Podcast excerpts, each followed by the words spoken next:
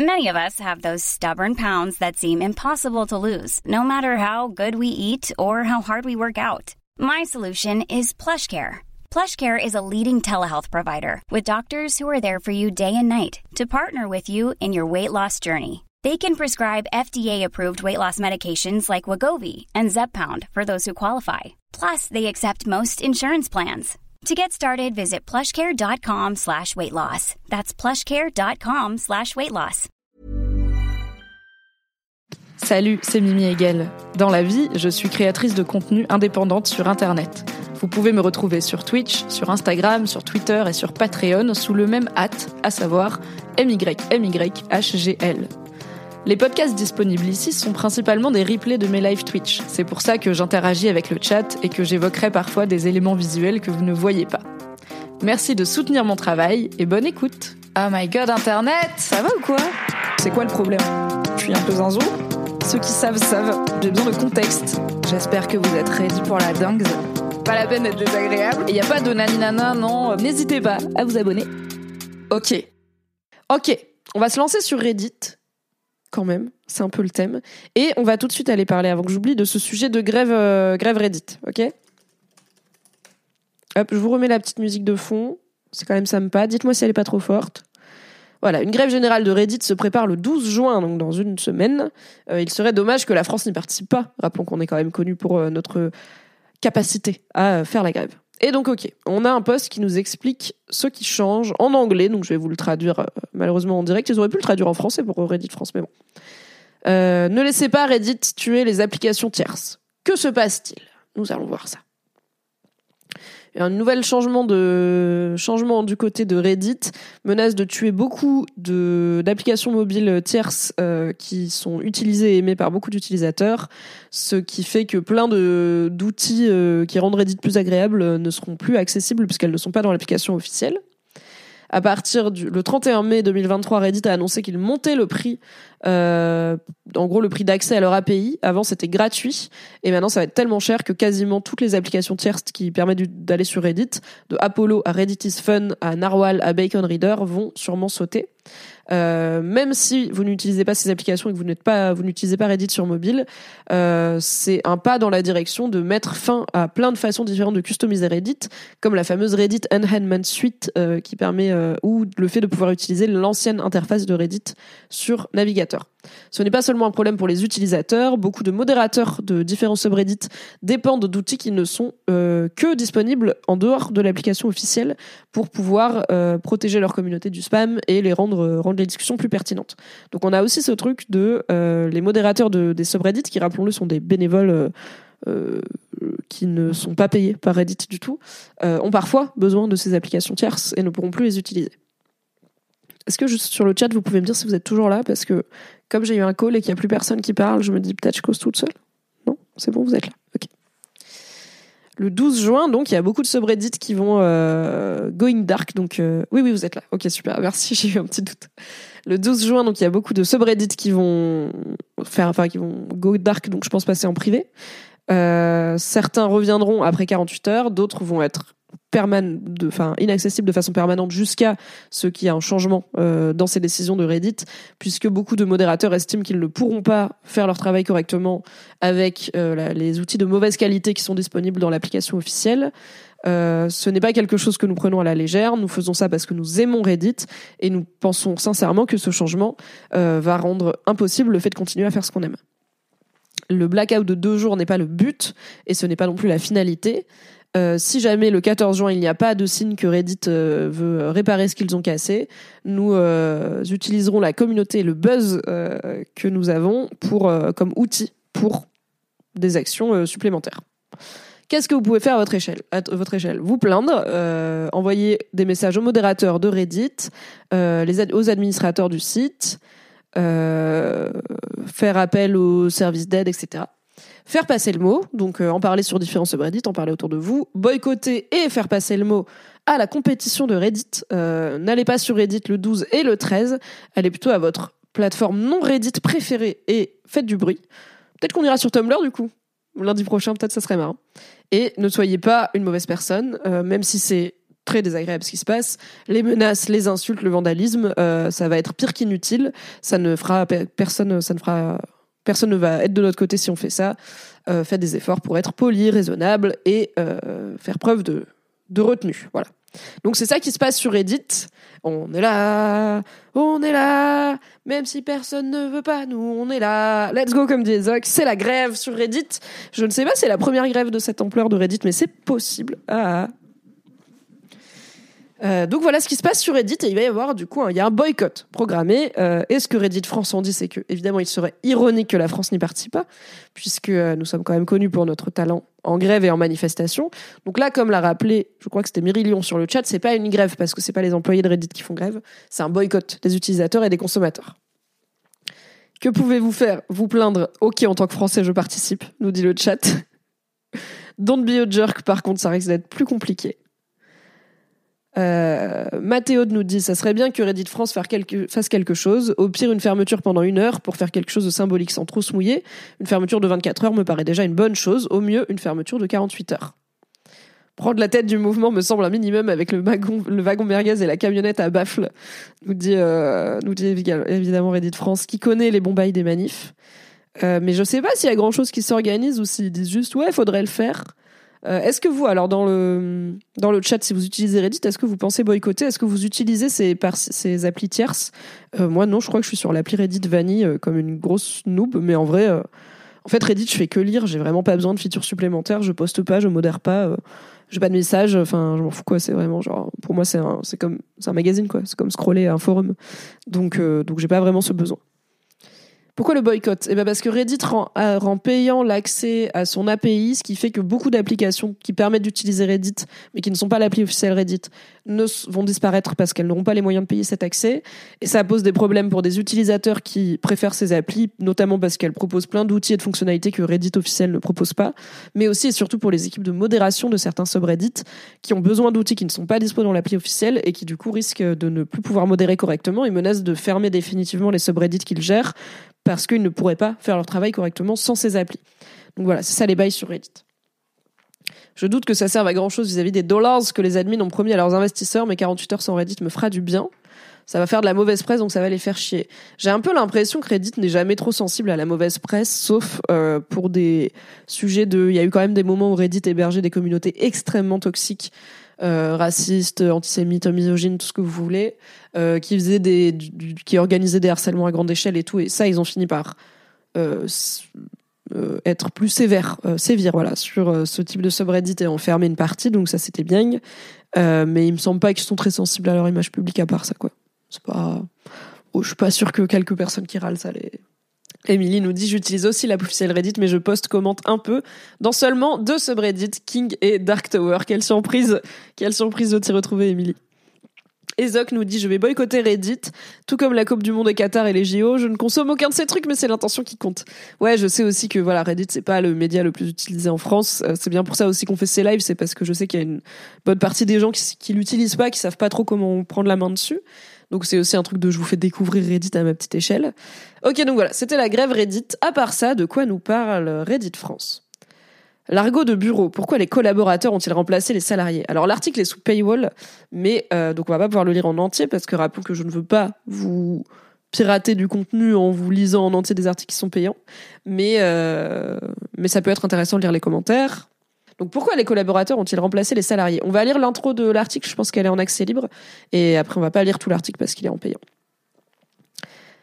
Pourquoi les collaborateurs ont-ils remplacé les salariés? Absent du code du travail, le terme a peu à peu émergé dans le langage managérial pour faire disparaître la relation de subordination qui caractérise le travail. Notre raison d'être, nos collaborateurs. Notre groupe emploie 100 000 collaborateurs à travers le monde. La santé de nos collaborateurs est une priorité. Dans la bouche des DRH, le mot n'est même plus questionné tant il est présent, mais alors où sont passés les salariés, relégués au, au rang de gros mots? Étymologiquement, des collaborateurs travaillent ensemble à une œuvre commune. Comme on pouvait s'y attendre, tous les dictionnaires renvoient aussi au sens lié à l'occupation nazie durant la Seconde Guerre mondiale. Mais l'Académie française tient à compléter sa définition ainsi. Par extension, celui ou celle qui seconde une personne chargée d'importantes responsabilités. Prenons l'exemple de Nicolas Sarkozy qui qualifia en 2007 son Premier ministre François Fillon de collaborateur en ajoutant ⁇ Le patron, c'est moi ⁇ Il est en effet difficile de placer tous les membres d'une organisation sous un dénominateur commun puisque le contrat de travail est un lien de subordination juridique permanente selon le Code du travail. La Cour de cassation a défini depuis 1996 cette relation comme l'exécution d'un travail sous l'autorité d'un employeur qui a le pouvoir de donner des ordres et des directives, d'en contrôler l'exécution et de sanctionner les manquements du subordonné. En contrepartie, ce dernier bénéficie de droits et d'une protection juridique. Le mot collaborateur n'existe pas dans le Code du travail. Et pourtant, le terme a infusé, sans doute parce que la relation de subordination faisait mauvais, genre dans un management moderne qui tend à personnaliser les rapports entre entreprises et individus. Comme souvent dans le jargon, on cherche à embellir, voire à édulcorer des situations pour valoriser ceux qui les subissent. Ici, on promeut des travailleurs soumis au rang de collaborateurs et on n'a pas la suite puisqu'elle est sous paywall je pense que vous avez en tout cas l'idée du sujet, c'est pourquoi on, dit collaborateur de plus en plus et pas salarié pour masque alors que la relation reste verticale et il y a une subordination et non seulement il y en a une, mais elle est littéralement définie ainsi dans le code du travail euh, qui ne parle pas du mot collaborateur, un peu comme euh, on dit beaucoup charge patronale alors que c'est des cotisations sociales. Et c'est un truc que j'ai mis un peu de temps à apprendre parce que je ne savais pas et les gens autour de moi disaient les charges patronales euh, ou les charges de l'entreprise. Et j'ai fini par apprendre qu'en fait c'est les cotisations sociales le bon terme. Et du coup je mets un point d'honneur à parler de cotisation et non de charge parce que c'est pas une charge, c'est une cotisation à la société qui est normale. Peut-être, nous dit Cadlo, pour endormir les revendications des salariés si quelque chose ne va pas bien dans l'entreprise. Et Kinshima dit c'est réel, on m'a fait changer employé par collaborateur dans un document à mon ancien taf. J'ai l'impression que c'est un peu cette idée de on est une grande famille, tout le monde est à égalité, mais il y a un patron qui décide et des gens qui sont payés euh, autant que le patron le décide, donc euh, hmm, égalité pas tant. Sur Reddit, le top commentaire nous dit Ce qui me choque le plus, c'est le mot opérateur de production pour ne plus dire ouvrier. On tue, une, on une tradition ouvrière et syndicale et on limite le job, le job à faire une opération, ce qui sonne pire que de faire un ouvrage. Et quelqu'un répond J'étais pilote de ligne à l'usine, ligne de production. Incroyable, du coup, tu peux mettre pilote de ligne sur ton CV et tu mens pas. Donc ça va. Ça fait une bonne euh, bio Tinder. Je suis pilote de ligne et je ne sais pas euh, faire voler un avion. Ask me anything. On a hôtesse de caisse aussi. Mais c'est intéressant ce truc sur ouvrier parce que la personne dit que en tuant le mot ouvrier, on tue aussi une tradition ouvrière et syndicale. Et c'est vrai quand on pense au monde ouvrier, au milieu ouvrier, euh, dans les idées qui sont reliées à ce mot qui nous viennent en tête, euh, en tout cas pour moi et je pense pour beaucoup de gens, il y a aussi l'idée de syndicat, de lutte sociale dans les usines, de euh, prise de contrôle des moyens de production par les ouvriers quand ils s'estiment lésés. Donc pour moi, ouvrier, il y a un côté lutte ouvrière. C'est littéralement le nom d'un parti. on n'a pas de parti qui s'appelle lutte patronale, par exemple, ou lutte collaboratrice. Et ce qui ferait très nazi pour le coup. Très pétaniste, quoi. Euh, et, c'est pour ça que les mots sont importants et c'est aussi important de réfléchir au langage qu'on emploie, au sens des mots, parce qu'ils nous évoquent des réalités. Et alors on en parle beaucoup, par exemple, quand on parle d'écriture inclusive, sans partir dans le point médian, parce que euh, calmez-vous avec le point médian. L'écriture inclusive, c'est vraiment pas que ça. Et quand je dis les ouvriers et les ouvrières, c'est de l'inclusive aussi. Ok, c'est juste prendre en compte tout le monde euh, et valoriser la visibilité, notamment des femmes dans le discours, qui, pour lutter contre le masculin, l'emporte sur le féminin. Euh, c'est aussi parce que le langage façonne notre pensée, euh, parce qu'il façonne nos représentations du monde. C'est toute votre vie, on vous dit les médecins et les infirmières. Bah, peut-être que vous n'imaginerez pas, quelque part, inconsciemment, qu'une femme puisse être médecin, qu'un homme puisse être infirmier. Et ça arrive pour de vrai à des femmes qui sont médecins, chirurgiens, euh, spécialistes, etc., d'être d'être appelé, enfin de n'être pas considéré comme des médecins et d'avoir des gens qui disent je veux un médecin homme ou je pensais que vous étiez une infirmière. Donc c'est aussi une réalité à la fin, dans la vraie vie véritable. C'est pas que dans le langage. Et effectivement, ne plus dire employé mais dire collaborateur, ne plus dire ouvrier mais dire opérateur de production, ça enlève aussi une partie. Voilà, les employés ont un patron euh, ou une patronne. Euh, les employés peuvent se syndiquer, peuvent s'organiser, ils ont des droits qui sont les droits des personnes employées selon le code du travail. Les collaborateurs ça veut un peu rien dire. Et en fait, les collaborateurs, ça peut être euh, des gens, bah, par exemple, avec Fab, on est on collabore sur euh, les débriefs de série parce que c'est enfin non on collabore sur le film club qu'on fait à deux et on collabore sur les débriefs succession mais une personne est plus en lead qu'une autre mais personne n'est employé de personne il n'y a pas d'hierarchie il n'y a pas d'histoire d'argent là-dedans je n'étais pas collaboratrice de Fabrice chez Mademoiselle, j'étais son employé, il était mon patron et c'était très bien comme ça. Et pour le coup, il n'y avait pas ce truc de, on dit collaboratrice quoi. C'était, euh, c'est les salariés, les membres de la rédac, euh, les personnes qui travaillent dans l'équipe. Voilà, il y a plein de mots différents, hein, mais il y avait pas. Je pense pas qu'on était dans la collaboratrice vie. On avait euh, une forme d'énergie start-up à un moment parce qu'on était une petite équipe avec des petits moyens et une envie de beaucoup bosser avec des bouts de ficelle et de rester euh, réactif, on va dire, pouvoir se réinventer, pouvoir tester des nouvelles choses et tout. Mais, euh, mais on n'était pas en mode. Vous êtes payé en baby-foot et vous êtes des collaboratrices. En tout cas, je, pas selon mon vécu à moi. Sur le chat, Marine nous dit bien sûr, ils mettent un nom qui fait col blanc, j'adopte leur rhétorique, avec une volonté d'assagir et d'endormir les volontés de se rebiffer. Émilie nous dit J'ai un collègue de ma direction qui a mis un taquet gratos à l'écriture inclusive en parlant d'un doc qu'il avait reçu de la part d'une asso de victimes. En mode, en plus, c'était en écriture inclusive là. Du coup, j'ai fait, depuis, je fais bien attention à mettre tous mes mails que je lui destine en inclusif. Quelle satisfaction Petit Queen, c'est bien. Fais-lui un peu la bite.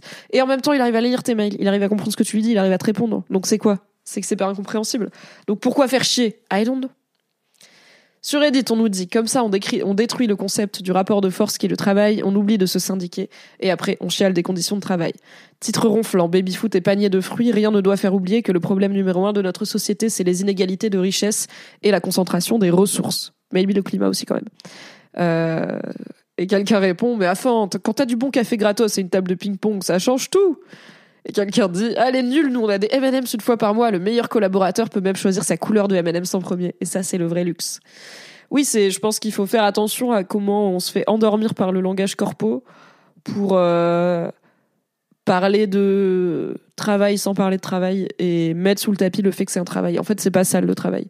C'est un rapport de force qui doit être clairement défini, qui où il y a une hiérarchie qui doit être claire, un lien de subordination qui doit être limpide, parce que ça vient avec des droits, mais aussi des devoirs pour tout le monde, à la fois pour l'employé et bien sûr pour la personne qui l'emploie.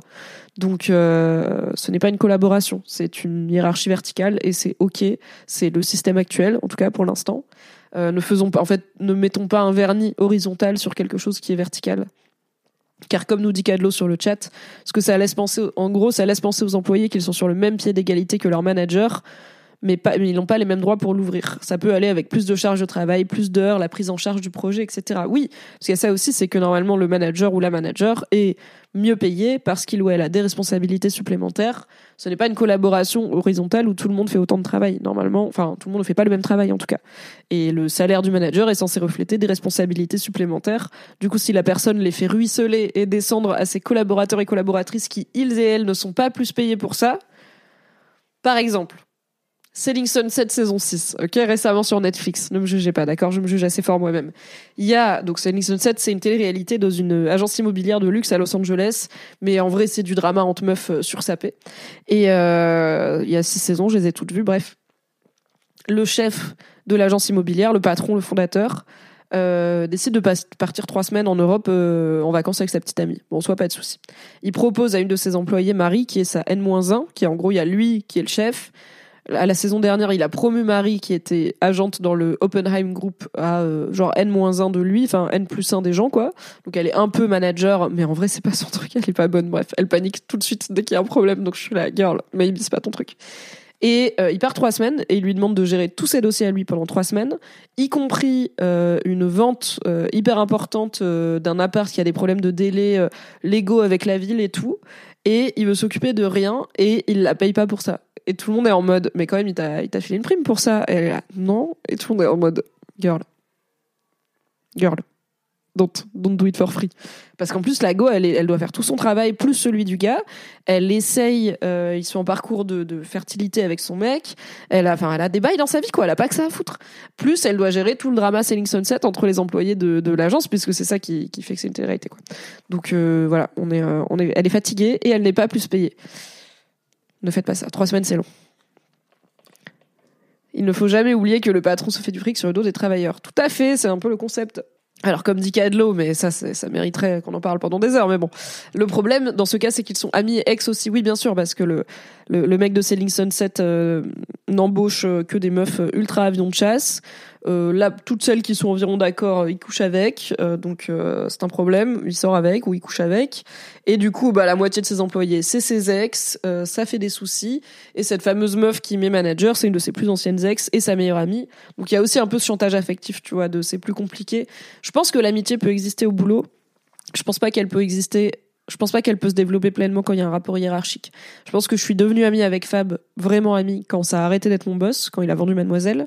Et je pense qu'il est d'accord. On en avait parlé dans un podcast euh, qui s'appelle Friendship, euh, sur euh, de patron à ami.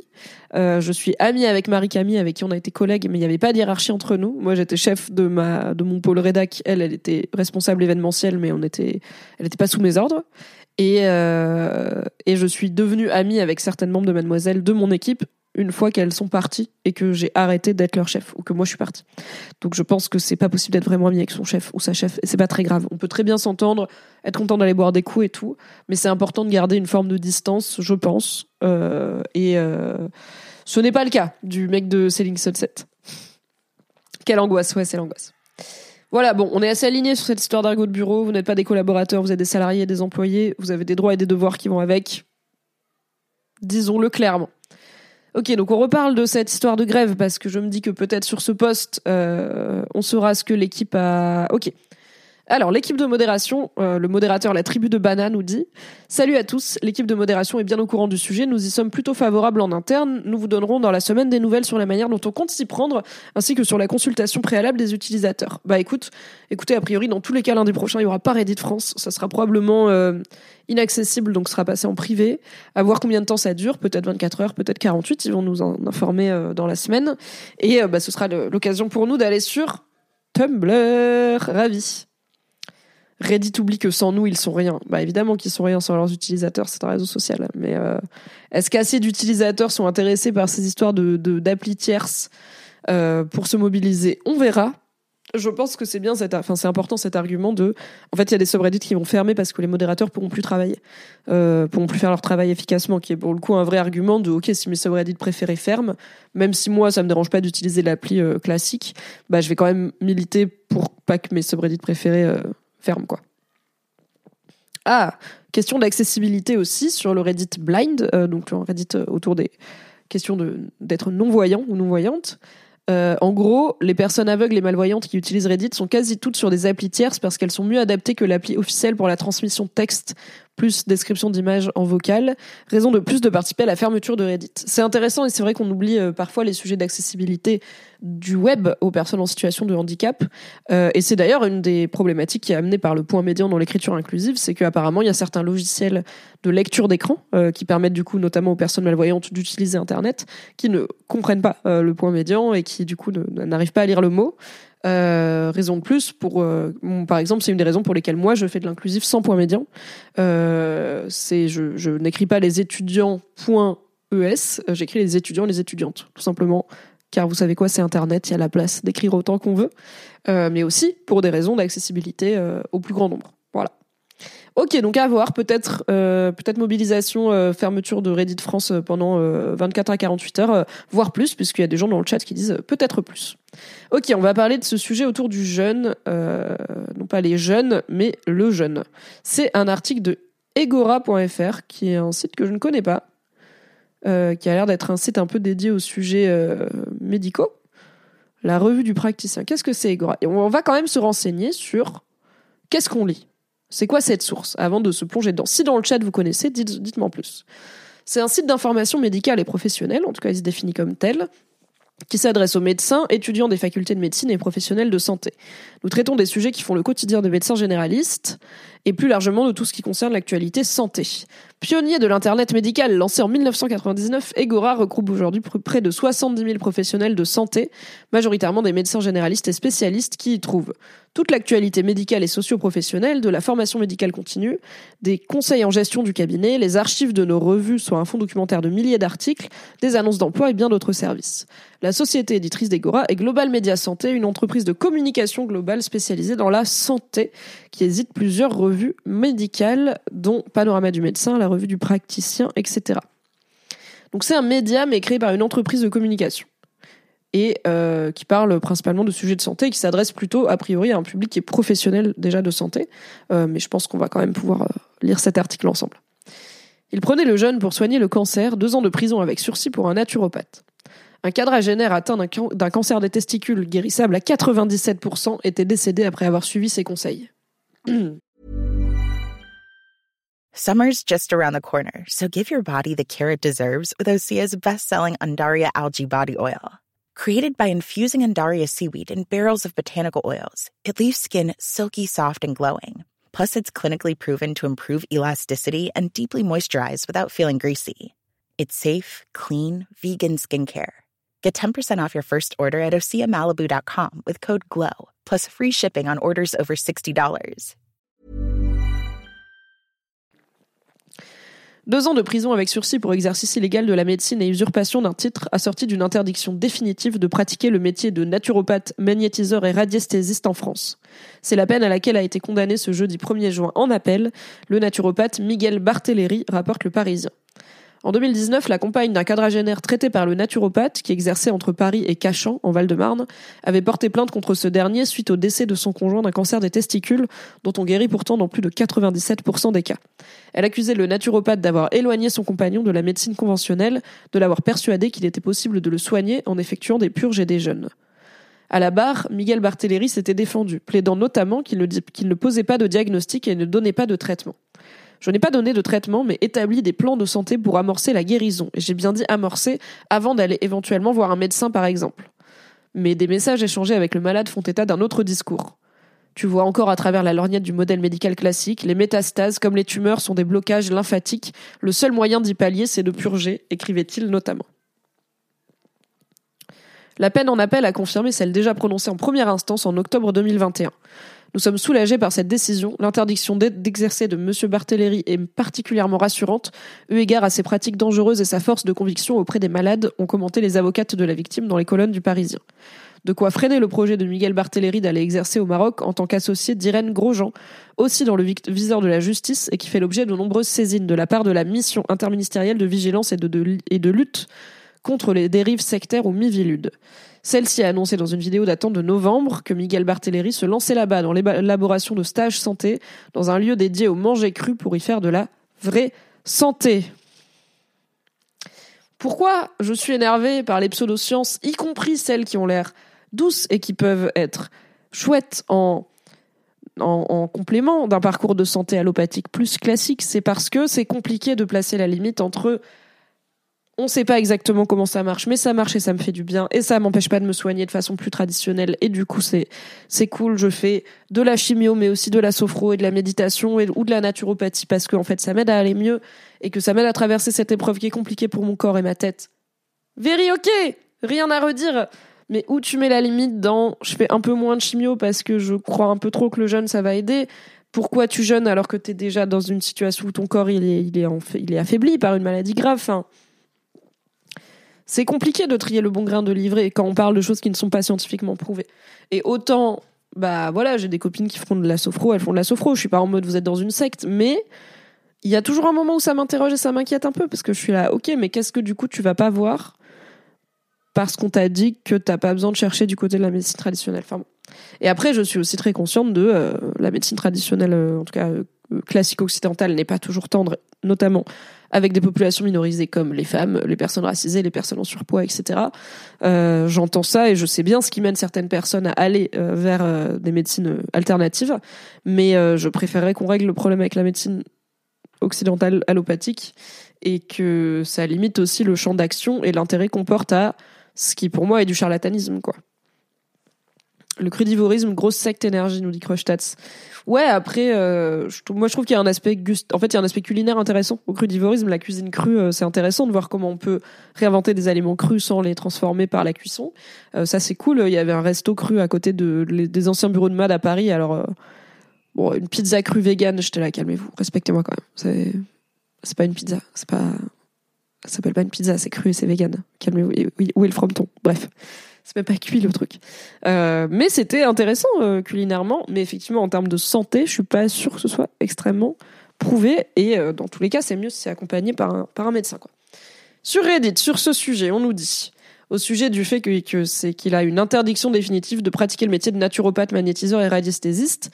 C'est quand même dingue que le métier de charlatan ne soit pas interdit par défaut. C'est vrai qu'il y a un encadrement légal assez pratique qui finalement ne repose pas sur une réalité véritable. Quelqu'un répond sur Reddit Exactement, on est en plein dans la définition de charlatanisme et toutes les pratiques pseudo-médicales qui ne reposent sur rien de concret scientifiquement devraient être simplement proscrites ou tout du moins ne plus être reconnues comme des professions. On ne peut pas empêcher les gens de se soigner comme ils le veulent et les forcer à faire des choix rationnels dans leur parcours de soins. Par contre, on peut empêcher la loi ou l'État de donner de la légitimité à des arnaqueurs et bonimenteurs, dont le fonds de commerce consiste principalement à exploiter la crédulité et le manque de connaissances médicales des personnes, le plus souvent vulnérables, et dans le désespoir de trouver une porte de sortie à des affectations longues et douloureuses comme le cancer. Si moi demain je peux me déclarer grande prêtresse du fromage, et j'annonce que je peux soigner 100% des maladies connues, et même celles que la science n'a pas encore découvertes par des régimes, à base de camembert ou de raclette. Sinon, moi, demain, je peux me déclarer. Bah oui, c'est ça. En fait, par exemple, je sais qu'il y a des gens qui croient euh, que qui croient à la lithothérapie, au pouvoir des pierres, que les pierres ont des énergies qui vont influer sur euh, notre état, notre morale, notre santé, euh, parfois notre futur. Enfin voilà, que les pierres ont des vraies énergies qui ont un effet sur l'organisme humain, ce qui n'est pas scientifiquement prouvé.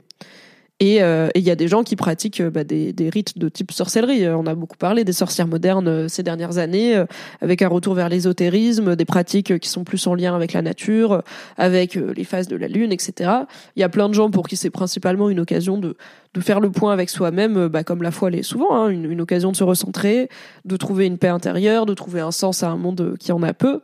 Donc ça c'est ok, mais il n'y a pas un encadrement légal du. En fait, je peux pas être métier sorcière et soigner les gens avec de la lithothérapie et des pierres rechargées à la lune, je pense que c'est pas une case à cocher sur l'URSSAF. Donc pourquoi naturopathe ou magnétiseur ou radiesthésiste? C'est un métier légalement reconnu. En vrai, je suis curieuse de savoir si vous avez des pistes d'explication dans le chat ou même des pistes de comment chercher pourquoi c'est ça, qu'est-ce qui fait la diff. Mais ça m'intrigue pas mal et je trouve un peu pas ça hyper juste finalement. Enfin, je suis là, c'est du bullshit dans les deux cas quoi. Donc pourquoi je peux pas être sorcière professionnelle et décider que grâce au pouvoir, en fait j'allais dire grâce au pouvoir des champignons, mais non parce que les champignons ça fait des vrais trucs, mais que euh, grâce au pouvoir euh, de euh, toucher les coussinets de mon chat, c'est la prêtresse des patounes et, c'est mon métier quoi. Et mon métier c'est prêtresse des patounes, guérisseuse. J'ai une carte, j'ai une plaque, je suis à l'URSAF, I don't know. Et Zoc nous rappelle encore une fois la seule énergie dégagée par, dégagée par les pierres que la science dont la science a prouvé l'efficacité, c'est l'énergie radioactive et spoiler, c'est pas bénéfique à la santé. En effet, euh, ça marche bien. Hein. Ça fait bien ce que ça doit faire, mais euh, ça fait pas du bien par contre. Le souci de l'approche de prohibition ne résout pas le problème de la défiance des gens vis-à-vis de la médecine. Peut-être que c'est reconnu pour mieux encadrer, ou bien c'est le, lobby des naturopathes. C'est intéressant, oui. Je pense qu'il y a peut-être cette question-là de, au moins, bah, c'est encadré et on peut l'interdire. Genre voilà, ce mec-là, il est sous le joue d'une interdiction d'exercer. Alors si c'était pas reconnu et que c'était juste un truc de je fais ça dans la vie, mais en fait si on faisait juste ça dans la vie, et que c'était pas un métier, ça poserait quand même des vraies questions de gagner de l'argent avec. Si tu le reconnais, tu légitimes le fait de gagner de l'argent avec ça. Alors que si c'était un hobby en mode je fais ça comme je pourrais euh, vendre euh, des bouquins, enfin des, des, pardon, des pins euh, sur Etsy, euh, bah c'est pas reconnu pareil en termes de métier quoi. Et c'est moins facile de gagner sa vie avec ça, I guess. Je sais pas. Que dit la loi? Quelqu'un sur Reddit dit seulement deux ans, c'est beaucoup trop peu pour ce genre de danger public. Euh, et quelqu'un répond après ces types sont malins, comme le dit dans l'article, il parle de remède tout en disant que c'est bien d'aller voir un médecin le cas échéant. Oui, il, navigue aussi euh, la ligne légale, euh, mais bah, en tout cas l'article et les sources du Parisien disent que, enfin et le procès hein, tout simplement dit qu'en message privé, le mec a été beaucoup plus, donc le fameux naturopathe a été beaucoup plus clair sur la médecine, ça ne sert à rien. La seule façon de te soigner, c'est ça, ce qui est pas du tout la distance qu'il est censé prendre pour proposer un traitement, notamment pour un cancer, qui, qui déjà n'est pas un traitement et qui devrait être en complément d'une chimiothérapie, enfin, d'un traitement médical sérieux, quoi. J'aime bien l'argument que les naturopathes c'est des marabouts pour un autre public, nous dit Myrilion.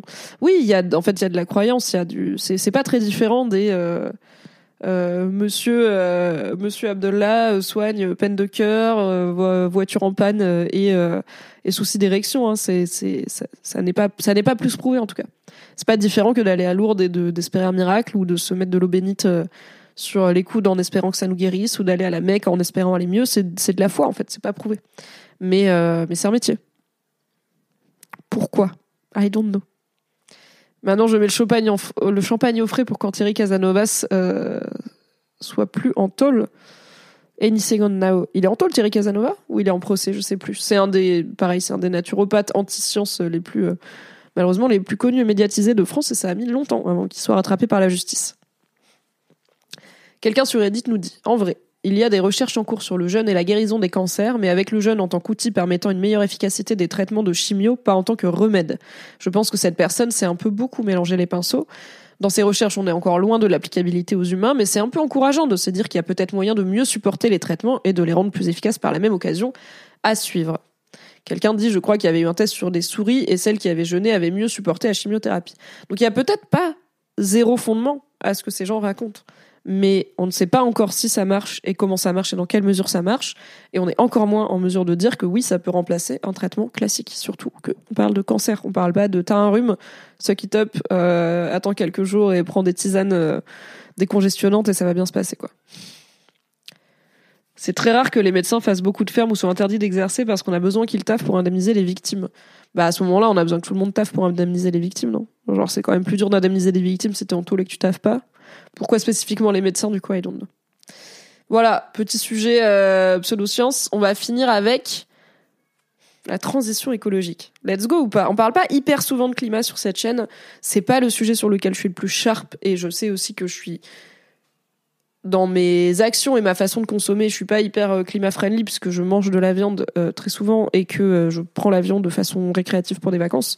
donc voilà, mon bilan carbone n'est pas bon. les chiffres sont pas bons, Kevin. Ça veut pas dire qu'évidemment le sujet m'intéresse pas. c'est juste que j'ai un peu du mal à croire à l'écologie individuelle, en partie pour, je pense, un problème que ce, cet article va amener, qui est que je veux bien faire tous les efforts du monde. Et après Jean Castex, il fait un aller-retour en avion pour aller voter. Et je suis là. Bah, tu sais quoi, moi aussi, je vais prendre l'avion pour aller me dorer le cul à Malaga, quoi. Puisque tout le monde joue au con, je vais jouer au con. Ce qui n'est pas une bonne idée pour la planète. Mais j'ai du mal à croire à l'écologie individuelle, c'est comme ça. On parlera, un jour on fera un live écologie, mais c'est compliqué. On va lire cet article du Monde déjà, ou l'intro s'il est sous paywall. C'est une tribune d'Éloi Laurent, économiste enseignant à Sciences Po et à la Stanford University de Californie. Euh, c'est réservé aux abonnés, donc on va pas la lire en entier, euh, mais on va lire l'intro comme on a fait tout à l'heure. Tant que les injonctions à la sobriété collective voisineront avec le spectacle du luxe, la transition écologique sera source de défiance. Selon l'économiste Éloi Laurent, la réussite d'une transition écologique juste passe par la mise en œuvre du triptyque réduire les inégalités, repenser les besoins humains et réinventer la coopération sociale, explique-t-il dans une tribune au Monde. Un débat large et nourri s'est enfin ouvert en France sur la nécessité de combiner transition écologique et justice sociale, et l'on ne peut que s'en réjouir. Pour le dire simplement, la transition écologique est nécessaire et c'est la justice sociale qui la rendra possible. Mais il importe d'identifier clairement trois nœuds de la transition juste à l'heure où les pouvoirs publics s'apprêtent à engager une action qui se veut décisive. Et donc les trois nœuds, le chapeau nous l'a dit, c'est réduire les inégalités, repenser les besoins humains, réinventer la coopération sociale. Le premier nœud tient au rôle dans la transition sociale écologique des riches, c'est-à-dire en réalité à l'enjeu des modes de vie luxueux pour celles et ceux qui en bénéficient et mortifères pour le reste du monde. Une position régulièrement avancée à ce sujet ces derniers temps en France consiste à laisser penser qu'il serait contre-productif, si ce n'est inutile, de cibler ces comportements insoutenables, jet privé, voyages lointains répétition, etc., au motif que la transition impliquerait un effort collectif auquel chacun serait appelé à contribuer.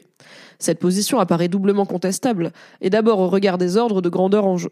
Si on retient les estimations les plus prudentes, les 10% les plus fortunés seraient responsables de 40% des émissions de gaz à effet de serre mondiales, tandis qu'un impôt qui porterait sur leur patrimoine pourrait rapporter en France 25% des recettes nécessaires au financement des investissements de décarbonation de l'économie, selon le périmètre de leur évaluation tant du point de vue de leur responsabilité que de leur capacité contributive, cibler les plus riches apparaît donc parfaitement pertinent. Mais surtout, une transition humaine est affaire de dynamique sociale, c'est-à-dire de réaction en chaîne enclenchée par un amorçage. Le sociologue américain Thornstein Veblen 1857-1929, a montré au tournant du XXe siècle de quelle manière les comportements de, de, consommation ostentatoires de la classe de loisirs se répandent par capillarité dans l'ensemble de la société. La même logique sociale explique pourquoi il est raisonnable de commencer par mettre à contribution les plus aisés pour atténuer à la fois, pour atténuer le poids à la fois réel et symbolique de leur surconsommation. Pour le dire autrement, il faut d'abord taxer les, émissions de luxe avec recyclage social des recettes plutôt que les émissions de survie sans compensation sociale des prélèvements, comme on l'a fait en 2018 avec pour conséquence la révolte des Gilets jaunes. Et c'est la fin de la. Bah, on a une longue intro en vrai euh, en accès libre, donc euh, sympa le monde, merci. Euh, donc cet article nous parle de trois leviers nécessaires selon cet économiste à une réelle transition écologique juste, euh, qui commence par euh, taxer les riches finalement, parce qu'on ne pourra pas, selon la personne, arriver à une transition écologique juste sans justice sociale. Et d'ailleurs, bah, l'économiste euh, auteur de cette tribune rappelle la crise des gilets jaunes, évidemment, qui a commencé avec une taxation, la fameuse taxe, taxe carbone, qui rendait le carburant plus cher euh, pour tout le monde euh, ce qui pour plein de gens représentait euh, plein de gens qui étaient déjà précaires et qui n'ont pas forcément le choix d'utiliser ou non leur voiture euh, parce qu'ils sont pas les petites streameuses qui habitent à Paris 19 et qui prennent le métro hein. un manque un réel trou dans leur budget qui appuie aussi sur une impression que c'est toujours sur les plus précaires c'est toujours sur les pauvres tape, c'est toujours dans leurs maigres économies qu'on va puiser de l'argent pendant que les ultra riches euh, prennent leur jet privé euh, et que l'avion, alors le, kérosène, il me semble, est détaxé. Euh, donc on a aussi un moyen de transport qui est extrêmement polluant et qui est accessible au plus grand nombre de façon artificielle parce que les taxes favorisent l'avion pas cher. On voit bien que quand à chaque fois qu'on parle de prendre l'avion, dans le chat, tout comme dans ma vie, la top réponse c'est bah le train c'est trois fois plus cher. Donc en fait le jour où il y aura le train trois fois, enfin soit l'avion rattrape le prix du train et du coup tant qu'à faire autant prendre le train, euh, soit le train baisse, mais euh, bah sinon les gens n'ont pas des budgets limités. Le top réponse sur Reddit dit je suis aux États-Unis en ce moment et je viens de réaliser à quel point c'est foutu. Ah, désolé. Je savais qu'il y avait malgré tout pas mal d'efforts faits en Europe, que ça soit pour le transport, les modes de consommation, etc. Si vous pensez que les personnes tentant d'agir en Europe sont à la marge, la chute sera monumentale quand vous verrez les US. Des bagnoles monstrueuses à perte de vue avec une consommation démentielle, très peu voire aucune bagnole hybride ou électrique, culture du takeaway H24, du plastique à plus savoir quoi en foutre pour ces boissons gigantesques et autres food plates que les gens bouffent dans leur bagnole. Les portions de bouffe sont facilement le double de ce qu'on a en Europe et ce même dans les pays gourmands comme le Portugal par exemple et blindés de viande. Sont immenses, même pour deux personnes, toujours sous air conditionné, insupportable d'ailleurs. J'imagine pas le chauffage dans les états les plus froids. On a l'air frugal à côté de ce que j'ai pu voir et c'est pas rien de le dire. Donc respectez vos convictions et faites le max selon vos contraintes, mais c'est niqué, on n'y arrivera jamais. Fun times at the El Royal. Euh, et à ce commentaire, quelqu'un répond c'est pour ça que l'arrivée des grosses bagnoles américaines en France, les fameux SUV, doit être freinée au maximum. C'est un danger mortel permanent, un générateur de pollution et de bruit monstrueux, un gâchis d'espace stupide. Donc on a des voitures. Attendez, j'avais trouvé une image, j'avais vu passer une image qui montre à quel point. Voilà. mal la taille de la Vago, en réel. Elle fait la taille d'un enfant de genre 10 ans, la Vago, elle est plus haute. Elle arrive quasiment à l'épaule de son conducteur. Donc déjà, en termes de sécurité, mon gars, tu te fais cartonner par ça, c'est ciao. C'est beaucoup plus mortel que les plus petites voitures qui peuvent, on peut rouler sur le capot. Et euh, ça pose des vraies questions aussi de sécurité d'angle mort. On voit moins, on voit pas les enfants, etc. Euh, ou les personnes de petite taille ou les animaux qui peuvent être devant la, voiture. Et euh, ça peut évidemment, une grosse voiture polluer beaucoup et tout. Et puis ça prend une place folle, quoi. Donc, euh, Arnaud nous dit, je vais à Édimbourg en train cet été, c'est étonnamment pas plus cher que l'avion, mais cinq fois plus long. Courage. Oui, il y a ça aussi. Après, moi, je trouve ça tellement plus confortable de prendre le train que l'avion parce que t'as pas à aller à l'aéroport et tout, que je trouve ça vaut le coup. Mais faut avoir le temps, quoi. Si par exemple t'as que cinq jours, bah, en passer deux entiers dans le train, c'est pas forcément hyper euh, vivable. Myrillion nous dit recyclage social des recettes. Le problème, c'est que ta source de financement dépend d'activités polluantes qui auront vocation à disparaître. C'est une approche réductrice et répandue de ne compter que l'argent comme si le prix déterminé par le marché corrigé par les taxes contenait toute l'information nécessaire à avoir pour faire les choix écologiques. En gros, l'idée, c'est que si on finance la transition écologique en taxant les pollueurs, bah, l'idée, c'est qu'il y ait moins de pollueurs, donc on va récupérer de moins en moins de taxes, donc on aura de moins en moins d'argent pour l'écologie. C'est ça que tu nous dis, je crois, Myrillion. Et Sherpa nous dit, j'ai du mal à croire que taxer les consommations des plus riches va leur faire baisser leur consommation. Ils s'en foutent, ils ont de quoi payer. Je vois pas d'autre solution que de les interdire directement ou soumettre à quota. J'essaye de réfléchir à... Bah, en vrai, tu vois, il y a pas mal de jets privés qui sont quand même loués et tout. Genre, il y a quand même pas tant de gens qui, qui ont assez d'argent pour que si on leur dit chaque vol va vous coûter 100 000 balles de plus, ils le voient pas passer, quoi. Il y aura peut-être quand même un moment, en fait, toute une portion des ultra riches mais moins riches pour qui un voyage en jet privé, c'est pas peanuts, qui va peut-être y réfléchir à deux fois. Euh, tout comme euh, il y a plein de gens qui, euh, en fait, euh, comme moi, euh, partent à Malaga parce que le vol coûte 100 balles et que euh, c'est sympa, mais que si j'avais pas de destination comme Malaga à moins de 400 euros, bah en fait, je serais partie à Nice ou à la Grande Motte en train. Et ça aurait été super aussi. Moins des paysans, mais super. Donc il y a ça aussi, c'est qu'on finit par faire des choix en fonction de ses moyens, quoi. Arnaud dit le temps c'est aussi un luxe, j'en profite pour visiter Londres et Lille en chemin pour Édimbourg. Très bien, profite. Sur Reddit, du coup, bah, on est plutôt pessimiste hein, sur euh, l'écologie euh, individuelle, euh, comme je le suis, donc ça ne m'étonne pas trop. Ça m'embête pour vous parce que je me dis peut-être vous êtes en quête de réponse hein, sur l'écologie, mais j'en parle aussi pas si souvent parce que j'en ai pas quoi. Je suis là, en fait, je pense we're fucked, donc. Enfin, et en même temps, we're fucked, genre ça va être, je, sais pas quoi faire. au point où j'en suis, je sais pas quoi faire. Enfin, oui, j'entends, je pourrais devenir végé et arrêter de prendre l'avion. C'est un work in progress, on y, on y pense mais je vois pas quoi faire. Et puis voter, hein, bien sûr, pour euh, pas des partis qui vont niquer la planète, mais après ça, je sais pas. Je sais pas quoi vous dire de plus. Les jets, on nous dit, oui, mais on en profite pour faire voyager des organes rapidement. Je sais pas ce que ça vaut comme argument. Alors, je pense que si tous les jets privés ne sont plus utilisés, genre les seuls jets privés qui sont utilisés, c'est pour transporter des organes, pour des dons d'organes, je pense que collectivement, on sera OK, tu vois. En termes d'espèces, l'humanité sera OK. Parce que, genre, ça se tient. OK Quitte à polluer, on peut polluer pour sauver une vie, littéralement polluer pour aller à Ibiza euh, boire du champagne, c'est peut-être un petit peu dommage, quoi. On a un autre top commentaire, mais avant ça, sur le chat, Myrilion nous dit mon argument sur taxer les riches, c'est que l'État se fait une recette en plus qu'il ne voudrait pas réduire. Alors il faut taxer les riches, mais aussi supprimer les activités polluantes qui les rendent riches. C'est globalement une ressource financière pour tout le monde qu'on supprime. Taxer la pollution pour financer l'écologie ne supprime pas la pollution. Et donc même les écolos peuvent devenir matériellement dépendants d'activités polluantes. J'ai compris, merci pour, euh, merci d'avoir détaillé. Sur Reddit, un autre commentaire nous dit C'est mon opinion aussi, si on lutte déjà sur les sujets sur lesquels une majorité est d'accord et qui n'affectent que des, très peu de gens très riches, normalement c'est un cas idéal d'application de la démocratie, on n'ira jamais beaucoup plus loin. Donc oui, les jets privés, c'est pas beaucoup d'émissions, mais tu démarres par quelque chose comme ça. Ça montre à tes citoyens que la démocratie fonctionne et que tu es prêt à instaurer une certaine logique égalitaire dans les sacrifices demandés à chacun. Les riches ont beaucoup plus de trucs, pour la plupart futiles, à sacrifier que les gens normaux. Ça te fait une quick win écologique et t'embrayes sur les trucs plus difficiles et avec plus d'impact physique. Mais ça, évidemment, ça suppose que notre démocratie fonctionne. Après, il y a un truc, je sais qu'on en parle beaucoup dans le modèle américain, je sais pas à quel point c'est réel en France. De, il y a des gens qui sont contre le fait de taxer les riches, etc. Parce qu'ils se disent qu'un jour ils seront riches. Parce que dans taxer les, les millionnaires, ils se disent un jour j'aurai un million ou, ou 10 millions et je voudrais pas qu'on m'en prenne euh, un trop gros bout. Et peut-être que dans ce truc, par exemple, des jets privés, peut-être qu'il y a des gens qui diraient je veux pas interdire les jets privés parce que moi, dans ma vie, je veux avoir un jet privé ou, voler en jet privé. Et je sais qu'il y a un. Je sais plus qui. Alors, je vais essayer de vous. Il y a une citation célèbre, c'est Steinbeck, voilà, grand auteur américain qui dit euh, le problème, c'est que nous n'avons pas de prolétaires auto euh, qui, qui assument de l'être.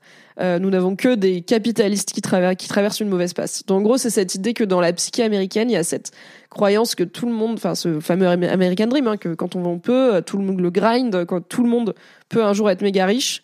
Donc je vais pas voter pour taxer les méga riches parce que peut-être un jour je le serai. Je sais pas à quel point on a ça en France. Je sais pas dans, à quel point dans limiter la transition écologique. Alors il y a bien sûr euh, son confort personnel où ça fait chier d'abandonner. Voilà, je mange de la viande, je prends l'avion, tout ça. Euh, mais je sais pas dans quelle mesure il y a un truc de un jour je serai riche et je veux mener la vie euh, de riches qui polluent et pas la vie de riches qu'on a interdit, à qui on a interdit de polluer entre temps. I don't know. Je vous fais des bisous. Vous pouvez me retrouver sur Instagram, en podcast, sur Patreon, tout partout. Passez une très bonne semaine. Prenez soin de vous. Merci d'avoir été là. Bye bye.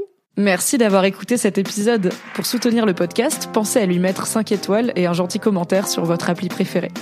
Si vous voulez encore plus de Mimi dans vos oreilles, vous pouvez retrouver mes débriefs de séries sur le flux Mimi Hegel débrief les séries, tout simplement. M'écouter avec la créatrice de contenu Marie Kigai chaque mardi dans le podcast BFF et me retrouver tous les dimanches en compagnie de Fabrice Florent dans notre podcast cinéma Le Film Club. Tous les liens sont dans la description. Merci à Valentin Nortier pour le générique et à Pop Music Production pour le montage. Et très belle journée